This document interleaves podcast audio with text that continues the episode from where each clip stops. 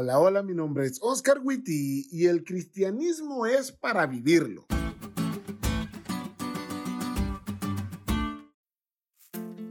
En mi natal verde y hermosa Honduras hay un amigo que era excelente en todo lo que hacía. En la iglesia era el mejor. En su trabajo era el mejor. En su carrera universitaria era el mejor de la clase. Emprendió un negocio y era el mejor. La gente fuera de la iglesia miraba el éxito que él tenía y le preguntaba, oye, ¿por qué todo lo que haces lo haces excelente? Y esa era su oportunidad de testificar porque era cuando les decía que él era cristiano. Él ama trabajar con adolescentes y recuerdo que una de las cosas que les decía era, un chico cristiano nunca debe reprobar porque está haciendo quedar mal a Dios con sus actos. poderosa declaración, ¿eh? Muchos cristianos creen que ser cristianos y vivir una vida de éxito en todas las áreas de la vida no va de la mano, pero eso no tiene sentido. El Evangelio debe transformarte por completo y tu vida debe ser una vida que haga que la gente admire al Dios que tienes. Eso, obviamente, no se puede si solo vas a la iglesia una vez por semana y tu estudio de la Biblia se reduce a leer un versículo en Facebook.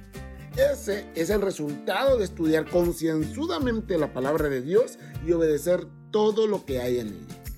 Muchos cristianos nos jactamos de que nuestra religión es la mejor, que pertenecemos a la iglesia verdadera, porque nuestro pastor o nuestros pastores y nuestros líderes saben mucho, porque nuestra iglesia sabe mucho de profecías y tenemos muchísimos libros.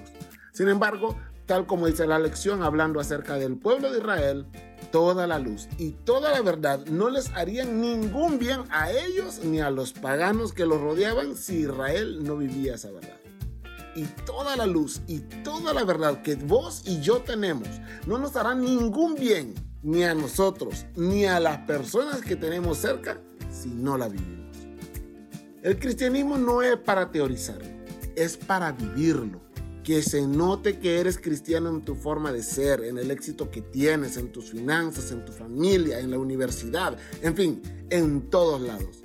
Pues si somos cristianos, como dicen por allí, es para que se vea.